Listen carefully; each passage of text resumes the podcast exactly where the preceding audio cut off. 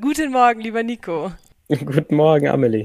Ich glaube, dass du ein Morgenmensch bist, ähm, weil ich meine Gäste immer google und das Erste, was hochkommt, wenn ich Nico von Lerchenfeld google, ist Vater. Dementsprechend glaube ich, dass du immer um 7 Uhr wahrscheinlich schon wach bist. Ja, teilweise auch schon mal davor und dann hoffentlich nochmal eingeschlafen. Also gezwungenermaßen bin ich ein Morgenmensch inzwischen auf jeden Fall, ja.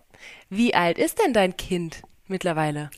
Es sind, es sind zwei inzwischen. Der große ist vier und der kleine ist äh, jetzt äh, fast anderthalb, 17 Monate.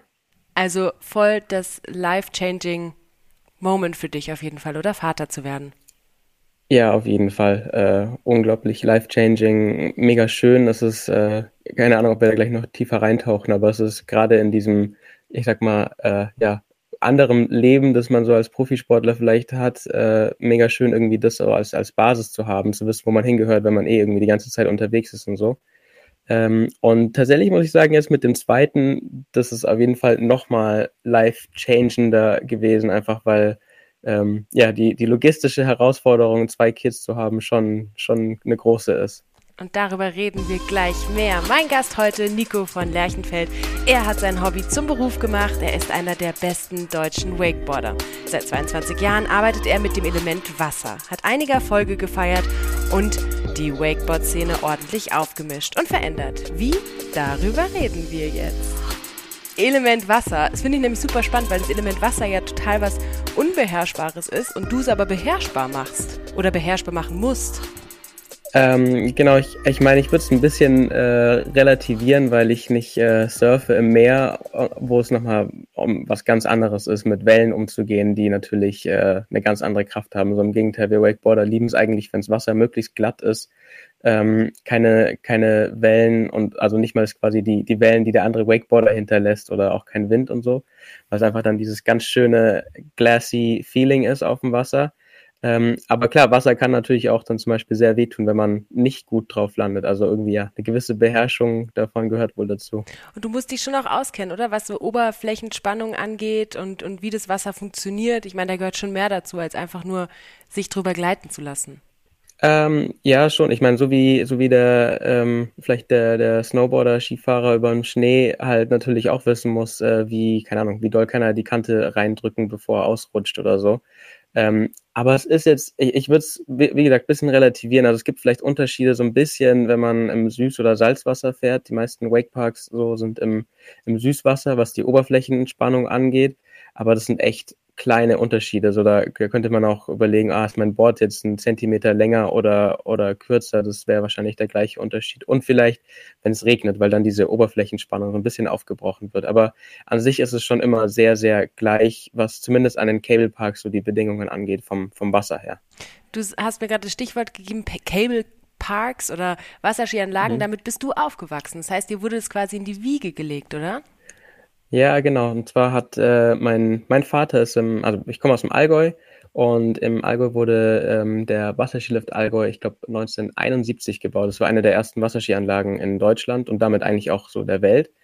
Ähm, und mein Vater wuchs halt irgendwie paar Kilometer davon auf und ist mit seinen Geschwistern da irgendwie als Jugendlicher und so schon immer dort gewesen. Ähm, und irgendwann hat er angefangen da zu arbeiten und irgendwann, als wir Kinder dann da waren in den 90ern, haben meine Eltern eben die Möglichkeit bekommen, den, den Lift äh, zu betreiben. Und ich war damals, glaube ich, zwei oder drei Jahre alt, als es dann war. Das heißt, ja, ab da war ich quasi jeden Tag am, am Wasserskilift und wurde dann natürlich auch sehr früh von meinem Dad oder von auch den anderen Leuten dort irgendwie auf Wasserskien und dann irgendwann auf Wakeboards mitgenommen, bis wir, mein Bruder und ich, angefangen haben, selber zu fahren. Ich habe rausrecherchiert, dass du sechs warst, als du das erste Mal drauf standest. Stimmt das? Ich glaube schon. Eventuell war es vielleicht sogar schon, ähm, schon, als ich fünf war. Ich habe auf jeden Fall, ich war letzte Woche im Allgäu bei meinen Eltern und da ähm, ein Bild gesehen, da war ich auf jeden Fall erst vier, als ich auf Wasserski mitgefahren bin bei meinem Dad. Ähm, wann ich dann wirklich selber gefahren bin, weiß ich nicht mehr ganz genau. Wie machst du das mit deinen Kids? Hast du die schon mal mitgenommen? Unter anderem auch letzte Woche mit dem Großen und er fand es mega cool. Ich glaube, das erste Mal schon vor zwei Jahren oder so ähm, aber halt einfach dann bei mir auf dem Arm mitgenommen. Ich jetzt letzte Woche auch so zwischen meine Füße aufs Board gestellt. Und äh, ja, das war mega geil. Vor allen Dingen, weil er jetzt richtig Spaß dran hatte, so weil, weil mir klar war, ich möchte jetzt nicht so, hey, du kommst jetzt mit, ob du willst oder nicht, sondern ähm, der sollte schon Spaß dran haben und äh, beim, beim allerersten Mal war es schon so, da fand das richtig cool für 20 Meter und dann war so, äh, können wir zurück? Also da konnte er es noch gar nicht so klar ausdrücken. Und jetzt war dann so, nochmal! Und äh, genau, also das war schon richtig geil. Da hast du ein lustiges Video auf Instagram gepostet, wo er in deinem Arm ist und die ganze Zeit nur am Lachen ist. Ja, genau. Aber hat sich da deine Perspektive dann ein bisschen auf deinen Sport verändert durch Kinder? Weil ich meine, wenn man auf einmal Vater wird oder ein Kind bekommt, dann relativiert sich so vieles, glaube ich, oder? Ja, absolut, wie du sagst, so das ähm, Ding, dass man ja ständig unterwegs ist, irgendwo ähm, die, einem die ganze Welt offen steht. Und das führt ja natürlich auch so ein bisschen, also zumindest merke ich es auch bei vielen anderen und ich habe es damals auch bei mir gemerkt, führt so dazu, dass man selbst so ein bisschen entwurzelt wird vielleicht. Ähm, weil einerseits mega schön, weil man eben diese Weltoffenheit kennt, die verschiedenen Leute aus, aus allen möglichen Ländern kennenlernt und so, aber dann eben manchmal so, ja, wo will ich eigentlich hin? Besonders wenn dann irgendwann, sag ich mal, diese Entnabelung der Eltern kommt, so Richtung 20 Jahre alt und man zieht dann los und so und ähm, dann eben meine Freundin kennenzulernen, mit ihr irgendwie auszuziehen nach, nach Köln, quasi auszuwandern aus dem Allgäu und ähm, dann eben die Kinder zu bekommen, war so mega krass, weil hier ist meine Base, egal, egal was sonst irgendwo ist. Ähm, es gibt immer was, wo ich zurückkomme und das, was du auch gerade meinst mit dem Relativieren, ähm, so ein Contest, wenn der jetzt nicht läuft, klar äh, ist es schade und ich wäre gerne, hätte gern besser abgeschnitten, aber irgendwie sind halt doch einfach die Kids da und im nächsten Moment weiß ich, das ist eh irgendwie das viel Wichtigere und das, was mir dann Halt gibt, auch wenn es mal zum Beispiel nicht klappt. Finde ich ganz spannend, ja, dieses ähm, entwurzelt sein und dann jetzt neue Wurzeln in, in Köln. Das heißt, deine Kinder sind jetzt richtige Rheinländer. Die wachsen jetzt richtig. Die sind richtig. ja, genau. Die wachsen mit Karneval meine, auf. Mein, ja, genau. Das ist, ich, ich bin immer noch nicht angekommen im Karneval, das, äh, obwohl wir jetzt auch schon irgendwie sieben Jahre, glaube ich, hier wohnen. Ähm, meine Mom ist Rheinländerin, die kommt äh, so aus, aus der Nähe von Wuppertal. Das heißt, so halb habe ich hier schon irgendwie so ein bisschen eine, eine, Herkunft und durchs Wakeboarden, weil hier eine der besten Anlagen ist, so der Welt und so, war ich sehr viel in und um Köln unterwegs, schon seit ich irgendwie 15 war oder so. Ähm, drum fühlt sich das ja schon auch ein bisschen heimisch an, einfach auch, weil wir viele Leute hier kennen und so. Ähm, genau. Und vielleicht ein Aspekt noch direkt so ein bisschen mit einer Story verknüpft, was, was sich schon krass verändert hat jetzt mit den, mit den Kindern, ist schon so ein bisschen die Risikobewertung, weil ähm, ich, ich, also ein wirklich krasses Erlebnis hatte, wo Nalu, der Große, gerade wirklich drei Monate alt war und wir ein Projekt hatten. Ähm, und ich so dachte, ja, ich check das jetzt hier mal nur kurz ein, weil wir machen dann ja morgen erst legen richtig los. Ich, äh, ich spring da, tapp da nur mal so einen Zaun noch an, ähm, wenn es geht oder so, aber ich brauche jetzt eigentlich gar nichts. Ich brauche meinen Helm nicht, meine Weste, was auch immer. Ich fahre nur zwei, dreimal hin und her.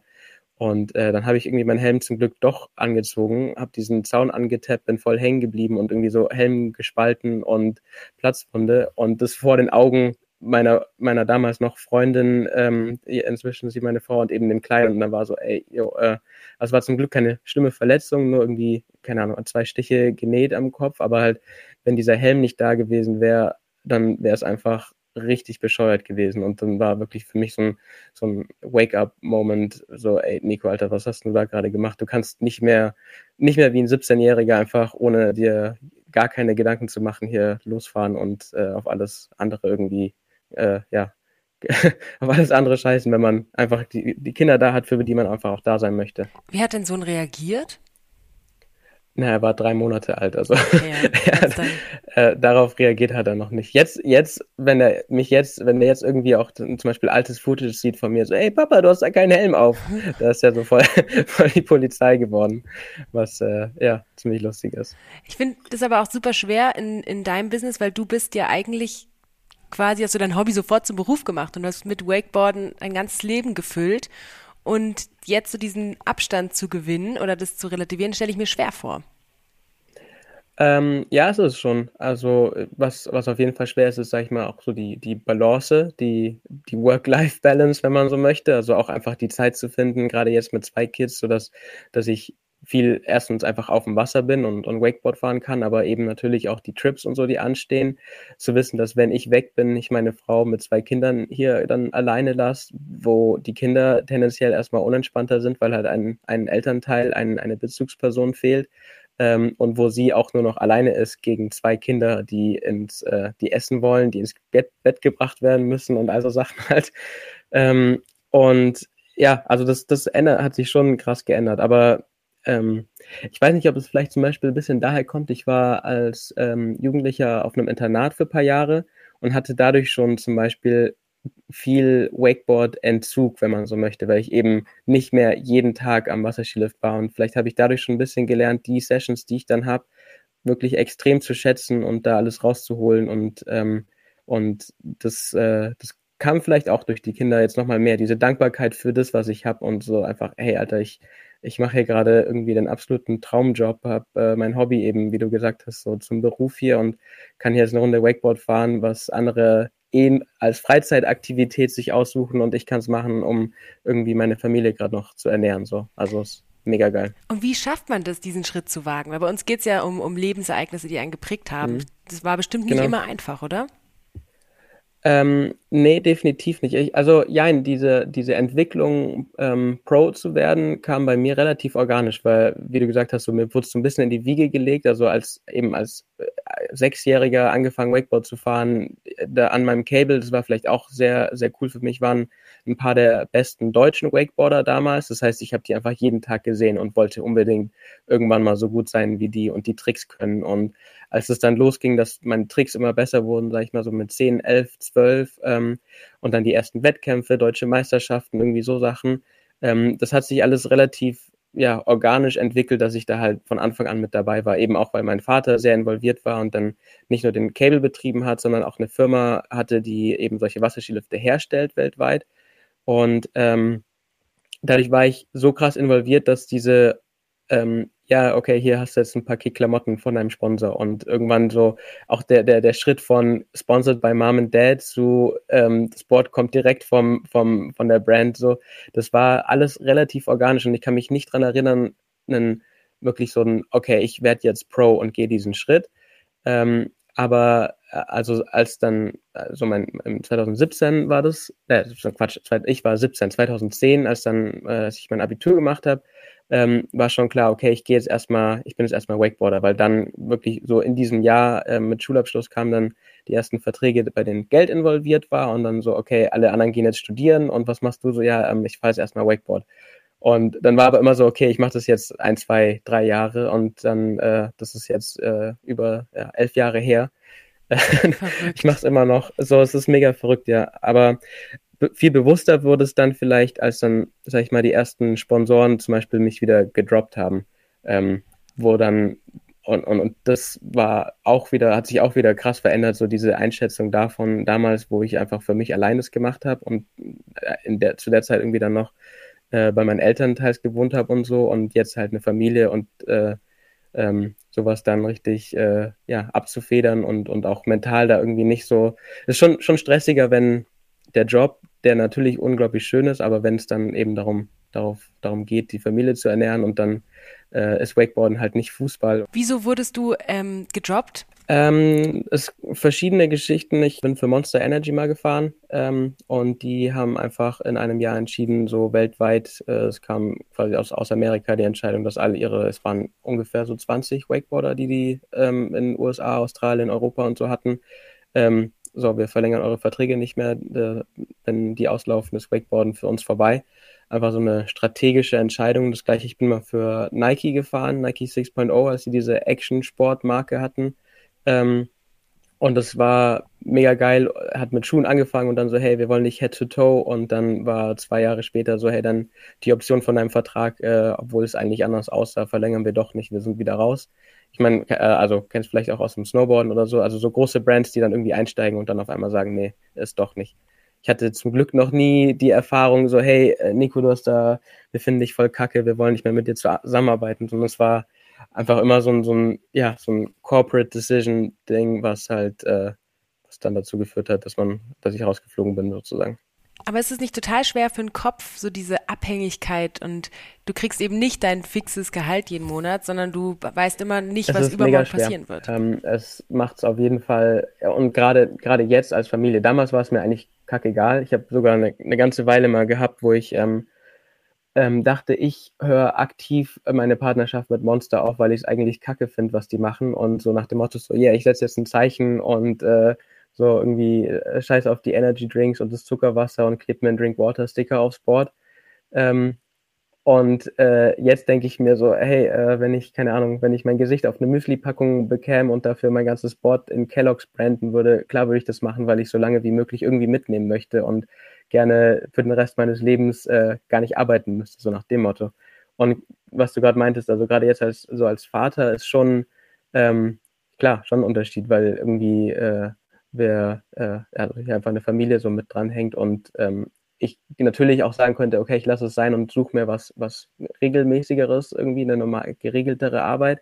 Aber andererseits ist es ja eben auch gerade so geil und ich möchte natürlich auch meinen Kids irgendwie das vorleben, dass sie ihre Träume, ihre Träume chasen sollen und ähm, deswegen, auch wenn es manchmal ein bisschen ja, ein, zwei schlaflose Nächte dabei sind, sind halt auch sehr viel einfach wunderschöne Ereignisse, die sich durch das Wakeboarden für mich, aber auch meine ganze Familie ergeben. Aber Stichwort Vorleben, als Sportler hat man ja eben mhm. diese Vorbildfunktion und deswegen finde ich es ganz spannend, dieses Hin- und Hergerissen sein zwischen, macht es Sinn, dass ich für Monster fahre, mhm. kann ich das vertreten, zu, okay, ich vertrete alles, einfach Hauptsache es kommt Geld rein. Das ist nicht auch so ein bisschen ein Gedankenspiel, ja, was du dann hast? Definitiv mit irgendwie Widersprüchen ähm, belegt. Und mir kommt da, äh, ich habe vor unserem Gespräch natürlich auch mal reingehört, was du schon so gemacht hast. Mit dem Elias hast du ja gesprochen, der inzwischen für äh, Picture fährt, einfach weil er deren Werte mehr vertritt und eben das ganze Thema Nachhaltigkeit und, und so ihm sehr wichtig ist. Ähm, und ihr habt ja aber auch drüber gesprochen, über, über die Widersprüche, die es halt so gibt. Und ähm, es, es, ich, ich bin auf jeden Fall auch, das ist definitiv ein Widerspruch. So wie weit verkauft man sich für eine Brand, um das zu machen, was man liebt? Ich meine, Monster, Red Bull und so, das ist ja, sind letzten Endes alles die, die gleichen. Und dann äh, natürlich, also auch Klamottenmarken oder die Bordhersteller und so, wenn man dann irgendwie die, die CO2-Fußabdrücke anschaut von dem, was wir machen und so, ist natürlich, wir, wir irgendwie verkaufen uns für ähm, oder, oder, promoten Produkte, die gekauft werden wollen und die hergestellt werden und die um, um die ganze Welt gesch geschippert werden, um bei dir anzukommen. Aber andererseits ist es, ähm, ich, ich fand es sehr schön, auch ich habe den Film von Elias damals natürlich auch schon gesehen, in Contradiction oder ähm, Contra-Addiction, äh, wie auch immer, irgendwie den, den Spaß haben wollen und, und nicht nur jetzt ganz, äh, ganz äh, platt gesprochen den Spaß haben, aber irgendwie ist es ja auch eine Art Sinnerfüllung, so einen Sport wirklich so so zu auszuführen, dass man drin besser wird, man wirklich diese so Einheit von, von Körper und Geistern hat, wenn man irgendwie so an sein Limit geht, neue Tricks lernt und so. Und das ist einfach so schön, dass das, dass diese Widersprüche vielleicht, wie Elias gesagt hat, nie ganz aufgelöst werden müssen. Ähm, und man, klar, aber halt jedes Mal neu abwägen muss, so ist es jetzt, macht es jetzt Sinn, irgendwie die Marke zu äh, repräsentieren? Ähm, oder ähm, sage ich da vielleicht lieber nein und begnüge mich mit ein bisschen äh, weniger, aber bin dafür quasi so im Reinen mit mir selbst. Oder ist es, kann ich im Reinen mit mir sein, weil ich dann sagen kann, so, hey, ich mache das jetzt ein paar Jahre und, und promote zum Beispiel gleichzeitig trotzdem, ähm, dass man, ja, äh, dass man, dass man verantwortungsbewusst ist und lasst die Konsumenten ein bisschen bringen die dazu, selbst auch zu entscheiden, so, okay, ziehe ich meinen Helm auf, obwohl in einem Clip vielleicht mal was zu sehen ist ohne Helm zum Beispiel. So, das, ähm, also muss man alles exakt schablonenmäßig vorleben, wie es ist, oder ähm, ja, kann man für, für, sich selbst vielleicht auch ab und zu mal was rauspicken, was einem selber dann mehr Vorteil gibt. Das ist ein großer Widerspruch und ich frage mich immer wieder, was dann die beste Lösung ist. Voll, ich, ich finde es auch super spannend. Ich, mit Elias mhm. habe ich viel über Klimaschutz geredet, natürlich auch, so mit ähm, ja, Ski, Snowboard in den Bergen, was für ein Ziel, Fußabdruck wir da überhaupt haben, brutal, wie man damit umgehen kann. Das habe ich mir dann bei dir auch gedacht mit dem Element Wasser. Du bekommst natürlich hautnah die ganze Wasserverschmutzung und den Plastikmüll im Wasser überall mit, weil ihr seid ja eben nicht nur in den Anlagen, sondern auch mit Winches ja. irgendwo unterwegs. Ähm, ja, voll. Es ist äh, äh also und allein schon durch das Traveln und so, wenn man dann mal irgendwie, zum Beispiel eine der coolsten Anlagen, an der wir, für, also an der auch ich für viele Jahre war, ist in, in Thailand ähm, bei Bangkok, aber eben in so einem Vorort. Und wenn man dann sieht einfach, wie die da in so einem Fluss ähm, so ein wirklich absolut dreckige, ja, Schlammbrühe, die deren Lebensgrundlage aber ist, wo sie irgendwie versucht, den Fisch rauszufangen, ihr Wasser rauszufiltern und ihre Klamotten zu waschen. Ähm, und dann eben auch der Gegensatz, wie selbstverständlich das für uns ist, hier in Europa und besonders in Deutschland, so einfach den Hahn aufzudrehen und Trinkwasser zu haben. Ähm, das, äh, das lässt einen schon auf jeden Fall drüber nachdenken. Ich meine, ich habe das Glück, dass ich jetzt nicht wie die Surfer teilweise durch äh, Plastik paddeln muss, um meinen Sport zu machen. Ähm, und tatsächlich ist so das Cable Wakeboarding verhältnismäßig, ähm, ja, äh, verhältnismäßig äh, klima, ähm, klima, äh, also sustainable so, weil ähm, die Anlagen über Strom laufen und viele Anlagen, zum Beispiel hier ist mein Homecable in Langenfeld halt echt komplett auf Grünstrom dafür setzt, ähm, was ich mega cool finde. Aber zum Beispiel Wakeboarden kommt eigentlich vom Fahren hinterm Boot und wenn man dann denkt, diese Wakeboard-Boote, das ist, äh, die sind vollgeladen mit Ballast und blasen den Sprit halt raus. Und das ist wieder so ein Widerspruch. Auch mir, ich fahre nicht so oft am Boot, aber ich mache es super gerne, wenn sich die Möglichkeit ergibt. Und dann ist auch so, ey, okay, ich mache das jetzt, es macht unglaublich Spaß, aber ich weiß gleichzeitig, dass hier irgendwie für die 20 Minuten, die ich hier Spaß habe, halt irgendwie 25 Liter Sprit gerade verblasen werden. Ähm, das ist ein, wieder so ein Widerspruch, äh, den man jedes Mal neu beantworten muss. Aber wie ist es genau mit den Winches? Weil ich habe mir das schon auch früher mal gedacht, mhm. Mensch, wie entstehen diese Bilder immer, dass sie da auf einmal, wo werden die da überhaupt gezogen? Magst du das mal den Zuhörern und Klar, sehr gerne. Die, die Winches gibt, also es gibt es eigentlich schon relativ lange. Letzten Endes kommt es daher, dass man einen alten, irgendwie so, so einen Rollermotor oder so ähm, in quasi ein Gestell baut mit einer Spule. Der Motor zieht an, wickelt ein Seil über die Spule auf und dadurch wird man gezogen, wenn man dieses Seil festhält. Man kennt es vielleicht auch aus den ein oder anderen Snowboard-Videos oder so, wo die eine Winch benutzen als, als äh, ja, Beschleunigung für den Inrun. Ähm, und das Coole dabei beim Wakeboarden ist, dass man eben komplett unabhängig von Wasserskianlage oder auch Boot ist, ähm, weil beides natürlich nur an sehr, sehr beschränkten Gewässern möglich ist. Ähm, und dadurch äh, ja, kann man überall hin. Und das Geile ist, dass dadurch so ein, auch so ein Aspekt zum Wakeboarden dazukommt, eben so dieses Urban Riding, dass man mitten wirklich in der Stadt an einem ein cooles, äh, eine coole Betonledge hat, die man auf einmal als Obstacle nutzen kann oder einen, einen Wehr, dass man runterspringt. Ähm, und das bringt einen ganz neuen Aspekt so zum Wakeboarden, der also so neu jetzt nicht mehr ist, aber tatsächlich jedes Mal, wenn man es macht, halt einfach volles geile Erlebnis ist, ähm, eben woanders fahren zu können als immer dieselbe Strecke im Kreis an der Wasserskianlage. Weil das sehe ich auch so ein bisschen als lebensprägender Moment, oder? Wenn man da sich dann wieder neu öffnet und in Richtung Film, Fotografie geht und eben nicht mehr nur auf Fokus Definitiv. auf Und das Geile hat. beim Wakeboarden ist ja, dass es äh, ähnlich wie auch andere solche Action-Sportarten nicht nur, ähm, also oder ich als Wakeboarder ähm, lebt nicht nur davon, Wettkämpfe zu gewinnen, sondern es gibt zum Glück eben diesen ganzen anderen Aspekt von Film und Foto und der ist natürlich am ausdrucksstärksten so beim, beim Winchen, einfach wenn man an einem Spot ist und gerade, also da kommt vielleicht wirklich noch dieses Neuartige dazu, so wo sich ganz viele fragen, so, hä, wie macht er das? Wie fährt er denn da vor diesem Gebäude? Da ist, was zieht denn denn und so? Ähm, und es sieht natürlich super geil aus und es macht natürlich auch einfach mega Spaß, äh, wenn auf einmal der, der Spielplatz, den man hat, halt überall sein kann und diese Spotsuche und Google Maps, oh, guck mal, das könnte, äh, könnte funktionieren und dann irgendwie dahin fahren und ah, ja, es ist super flaches Wasser, die Landung ist sketchy, der Inrun kurz, aber komm, wir probieren es trotzdem und so und ähm, das, das macht, ja, bringt einen ganz neuen und eben erweiternden Aspekt so zum Wakeboarden. Was ich aber auch spannend finde, weil es ja, ich hatte mit einem Mountainbiker letztens geredet, ähm, im Jasper Jauch, und da ging es so ein bisschen um ähm, ja, rechtliche Lagen, wo Mountainbiker fahren dürfen und wo nicht. Und das ist ja bei der Winch genau gleich, oder? Weil die geht ja quasi auf fremdes Eigentum und Genau, ja, also es ist immer wieder sehr, ja, so ein Graubereich. Also ich würde eigentlich sagen, in allermeisten Fällen ist es ein Graubereich, weil es gibt sehr wenige Orte, wo, keine Ahnung, das hier nicht Wakeboarden-Schild steht. Also ich habe ich noch nie gesehen.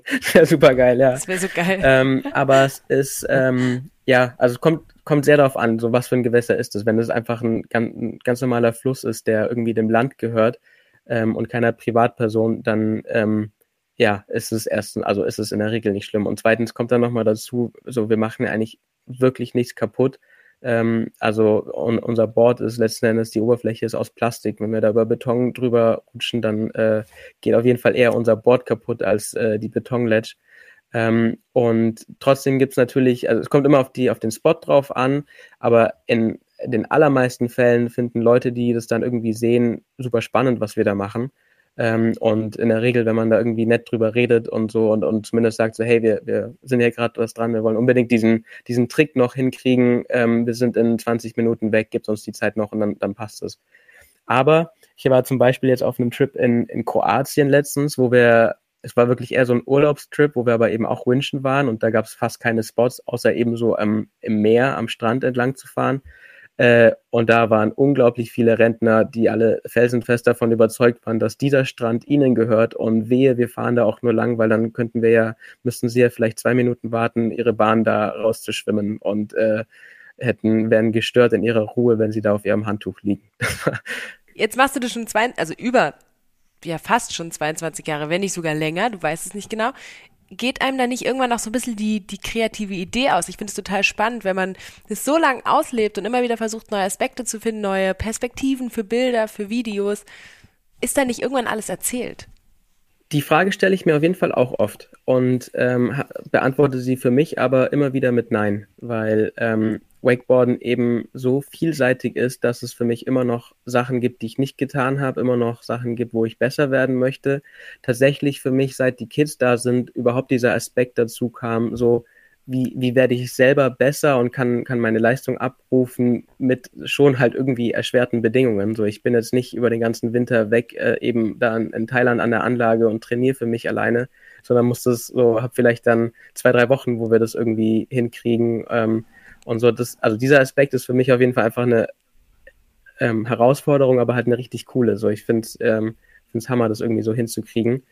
Ähm, und wie gesagt, es gibt gerade mit dem Winchen, gerade mit dem Film- und Fotobereich einfach noch super viele Sachen, die ich gerne, gerne noch machen möchte. Und, ähm, und so langsam auch immer mehr. Und da, da finde ich, für mich äh, kann ich da sehr viel rausziehen.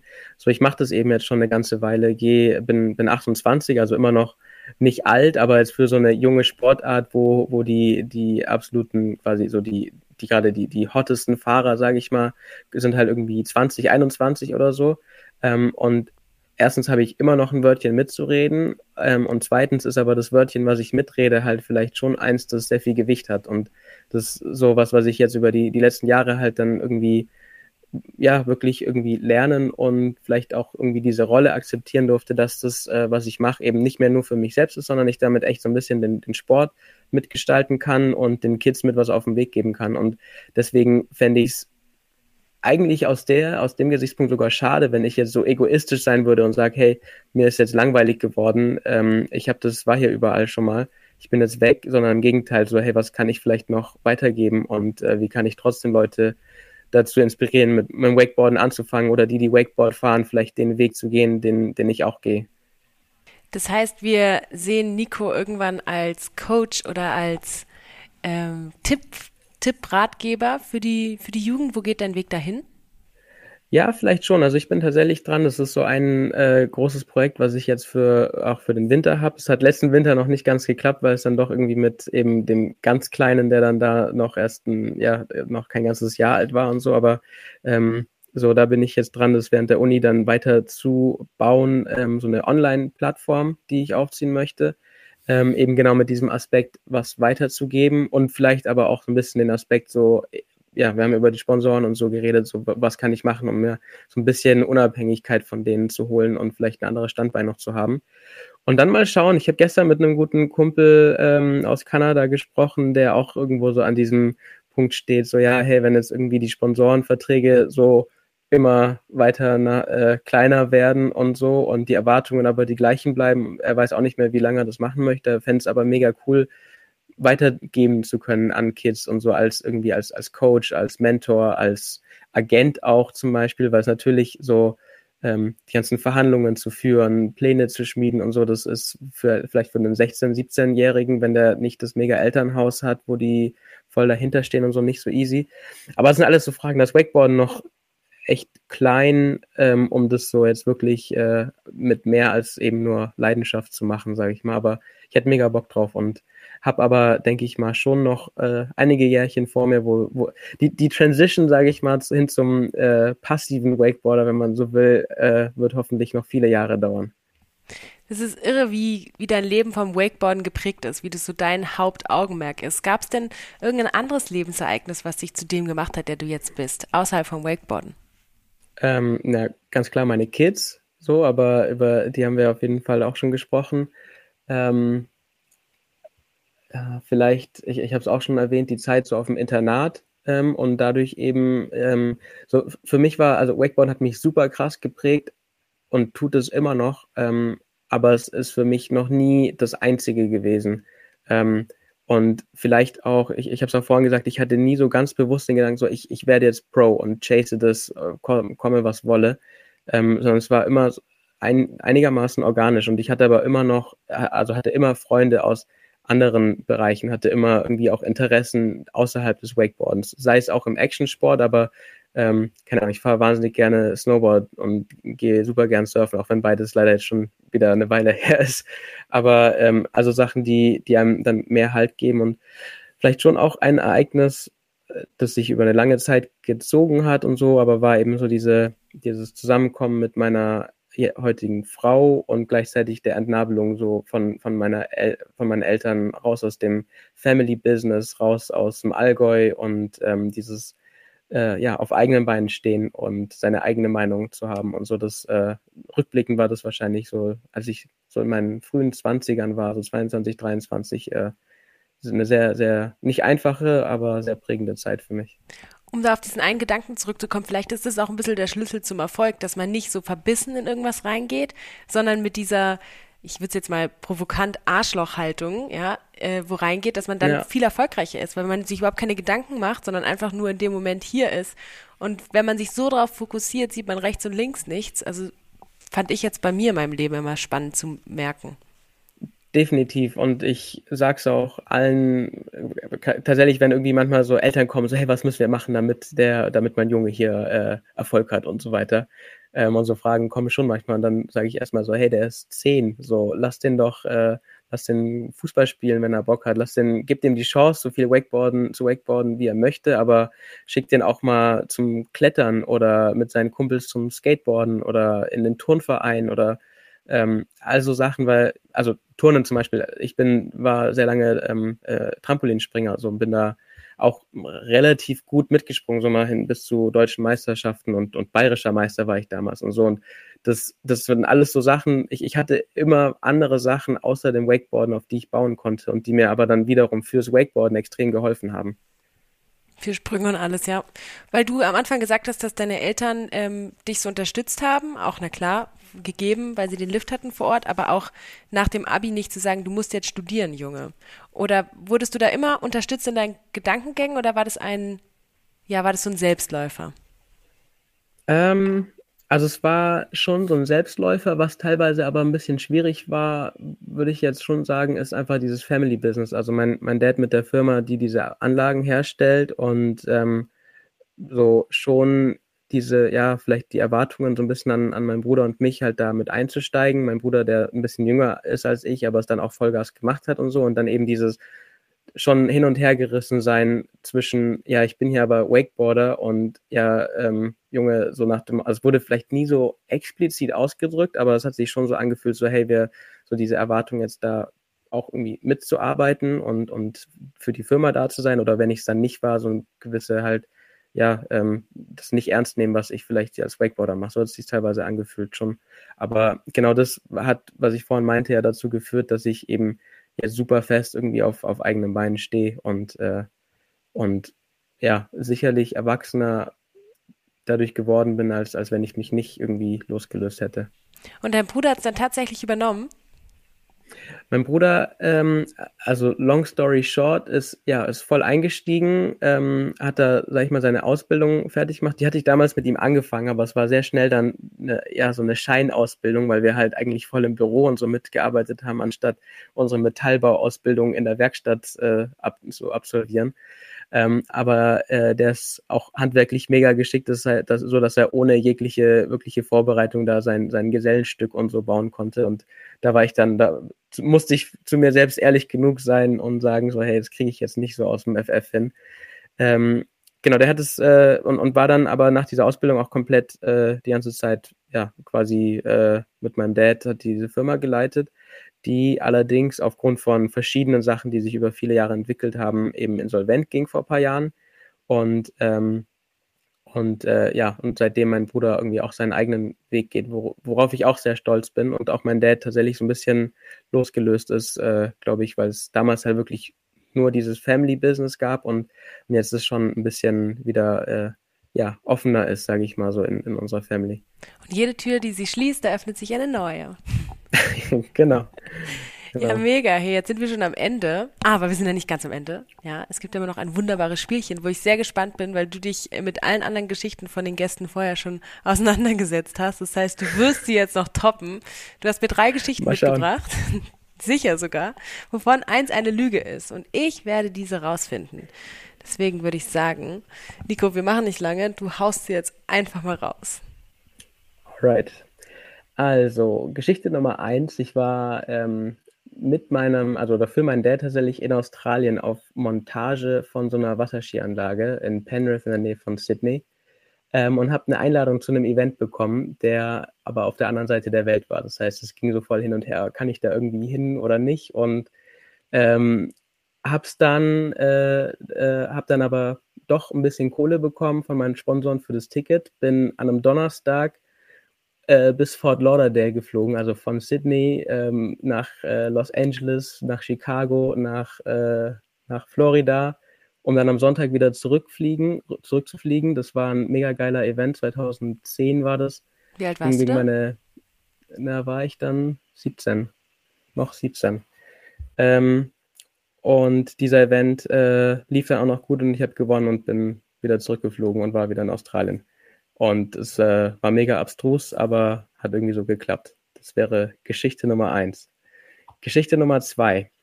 Wir waren, äh, das war auch, das sind alles relativ alte Geschichten, die jetzt kommen. Das ist gut. Wir waren auf einer, ja, wir waren ähm, in Düsseldorf, gibt's äh, oder gab es äh, jedes Jahr ähm, im Januar äh, die Rider of the Year Awards, ähm, also so deutsche Ehrungen der besten Fahrer, die eben gewählt wurden. Ähm, und ich war nominiert für äh, auf jeden, äh, ich meine für Rider of the Year und auf jeden Fall für Rail Rider of the Year. Die Party ging los eben in, in der Düsseldorfer Altstadt ähm, und mein Bruder war mit dabei. Und ich, also ich bin mir ziemlich sicher, dass er der Böse war. Und er hat von hinter der Theke eine, eine äh, Schnapsflasche, eine Wodkaflasche rausgeholt, die dann rumging. Und dann war sie bei mir und ich setze gerade an und dann spüre ich die Hand auf meinem, auf meiner Schulter und die Security packt mich und zieht mich aus dem Club raus. Die äh, Ehrungen fingen dann gerade an, oh. aber ich äh, war nicht dabei und saß draußen auf dem Pflasterstein und äh, Hast du geweint? Es war eine nasse, nasse, äh, nasse Nacht auf jeden Fall. Äh, ich weiß nicht, ob ich, nee, geweint. Äh, aber du warst schon war traurig. Sehr, äh, ich war schon niedergeschmettert und mein Bruder hat dann diesen Award angenommen, weil ich habe diesen Rail Rider of the Year Award bekommen. Geschichte Nummer, äh, Geschichte Nummer drei, auch äh, fast selbe ähm, das war, glaube ich, ein Jahr vorher, äh, 2011 war das dann, äh, auch in Düsseldorf. Ähm, diese Ride of the Year Awards haben immer stattgefunden in, ähm, während der Bootmesse Düsseldorf, äh, die Bootsmesse. Und dort gab es ein, ähm, so, ein, so Pool, der da aufgebaut wurde mit so einer Zweimastanlage, wo wir Wakeboard fahren konnten. Und den einen Abend ähm, sind wir nach den, den, Öffnungszeiten der Messe noch Wakeboard gefahren. Und ich habe damals mein erstes Pro-Model, ähm, das kam da quasi gerade raus und ich habe zwei dieser Bretter zu Liquid Force geschickt bekommen, die dort einen Stand hatten. Und wir haben die abends eben noch geshootet. Und ich musste aber am nächsten Morgen wieder weg. Und die haben das eine Board, also das eine bin ich gefahren und das andere haben die dann im Stand quasi in diesem kleinen Hinterraum, den man an so einem Messestand hat, eingeschlossen. Die Typen, die den Schlüssel hatten, waren aber alle weg, als wir dann fertig waren mit Fotos machen. Und dann habe ich die angerufen, ja, äh, was soll ich machen? Ich muss morgen früh weg, ich brauche das Board jetzt. Ähm, ja, kletter doch schnell rein, hol das Board raus und ähm, dann, dann passt es doch. Ich kletter rein, gerade als ich wieder runterspringe mit dem Board in der Hand von dieser Wand, kommt auch äh, die Security wieder vorbei und, und, will, äh, ja, ähm, hier, wir holen jetzt die Polizei, Diebstahl und so weiter. Und ich dann so, nee, nee, nee, jetzt wartet mal, guckt mal hier auf mein Board, hier steht mein Name, hol meinen Personalausweis raus ähm, und die dann so, okay, das ist ja wirklich der gleiche Name, du hast es mal Glück gehabt, wir lassen dich gehen. Alright. Geschichte Nummer, Geschichte Nummer drei. Okay, also ich schwanke zwischen zwei Security Stories, weil ich habe mich natürlich auf dich vorbereitet, ja, und über dich und weiß, dass du die, ich glaube, es hieß Wake of Fame oder so, glaube ich, oder so, ne? In Fort mhm. Lauderdale. Das heißt, die Geschichte stimmt, da, obwohl du so das ist schon mal so, richtig. Ja, rumgereist bist. Bei den Security-Geschichten glaube ich, dass die die letzte Security-Geschichte stimmt, weil wenn du einen Preis gewinnen würdest, und nur deswegen, weil du was getrunken hast, rausgeworfen wurdest, hätten sie dich wieder reingeholt und nicht deinem Bruder den Preis gegeben. Ich sage, die Geschichte B ist falsch. Okay, du hast mich äh, ertappt. Wirklich? Ja. Ja, ich, ich habe ich hab die ganze Zeit im Vorhinein überlegt, welche dieser beiden Geschichten ich quasi in die Lüge umwandle, weil ich hätte ja auch sagen können, dass die, die Security an der Messe mich ähm, dann geschnappt hätte und erstmal mitgenommen ja, hätte ähm, und ich da irgendwie mega den Stress gehabt hätte, um nachzuweisen, dass dieses Board mir gehört und so. Ähm, aber ja, die Security in der, auf der Party hat mich dann tatsächlich, also es wurde dann wieder geklärt, die Veranstalter kamen und so, hey, alles, alles easy, wir brauchen den hier. Lass den Jungen ähm, drinne. lass, den, lass den Jungen drin, ja. Ja, geil. Gehört sich nach ja. einem guten Leben an, auf jeden Fall. Hört sich nach viel ja. Erfahrung an. auf jeden Fall. Ja, Nico, vielen, vielen Dank für deine ähm, ehrlichen Geschichten, auch inspirierenden an ja, Denkanstöße für unsere Zuhörer und Zuhörerinnen. Hat mir sehr viel Spaß gemacht und ich bin gespannt, was da alles noch so von dir kommt. Ja, vielen Dank, Amelie. Hat mir äh, auch sehr viel Spaß gemacht, mit dir zu reden.